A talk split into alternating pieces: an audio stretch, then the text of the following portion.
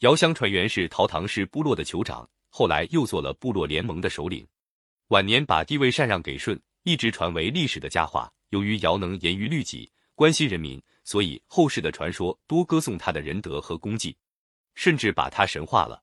尧的生活非常节俭，传说他住在用茅草盖的房子里，屋内的大梁和柱子都是用连刨也没刨过的原木做的，架起来就算了事。吃的是粗米饭，喝的是野菜汤，冬天穿着鹿皮做的袄，夏天穿着麻布衣裳，用的器皿也不过是些泥碗、土钵之类，一点也没有特殊的地方。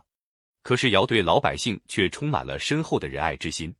如果有哪一个人挨了饿，尧就说：“这是我使他挨饿的呀。”如果有哪一个人受了冻，尧就说：“这是我使他受冻的呀。”如果有谁犯了罪，受了惩罚，尧就说：“这是我使他陷入罪恶的呀。”在尧做国君的七十年间，先是遇到过大旱，天上同时出现十个太阳，大地上的草木和庄稼都干枯了。尧就命一射下九个太阳，解除了旱灾。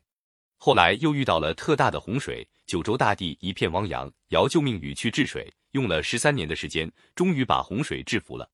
所以那时人民虽然也过了些苦日子，可是百姓对尧始终是忠心爱戴的，一点也没有怨言。难怪后来像孔丘这样的圣人对尧也大加赞扬。他说：“大哉，尧之为君也！巍巍乎，为天为大，为尧则之；荡荡乎，民无能名焉。”这段话的大意说，尧这位国君真伟大呀。最崇高、最威严的是上天，唯有尧能像上天那样爱抚人民，那种对人民的宽厚坦荡的爱呀，老百姓不知怎么说才好。本篇据《韩非子·武囊》《晃苑》《君道》《西汉刘向传》等书中有关材料编写。